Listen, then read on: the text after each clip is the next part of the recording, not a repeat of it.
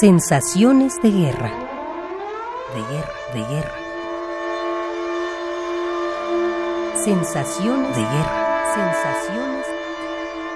Sensaciones de guerra. María Ángeles Gómez Saña.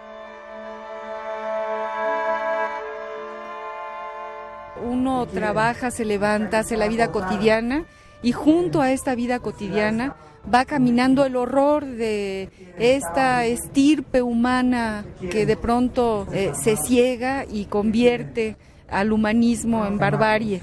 Es la sensación de un profundo dolor, un profundo dolor, eh, de pronto una desesperanza y al mismo tiempo una necesidad inmensa de cerrar filas, de escuchar nuevas voces, de escribir muchas cartas, de luchar por el rescate del humanismo, por el rescate de la vida y de luchar eh, por, por, ese pueblo impunemente agredido e invadido como es el pueblo de Irak. De pronto sueño que soy parte de la vida cotidiana de ellos, escucho en la televisión el lugar en donde cae un misil, hasta la profundidad a donde abrió el agujero ese misil y me doy cuenta que, que ese misil atraviesa el universo y nos llega a todos a una par que sangra de nuestro corazón.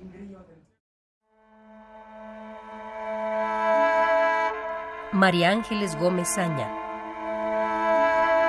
Sensaciones de guerra. De guerra, de guerra. Sensaciones de guerra. Sensaciones. Sensaciones de guerra.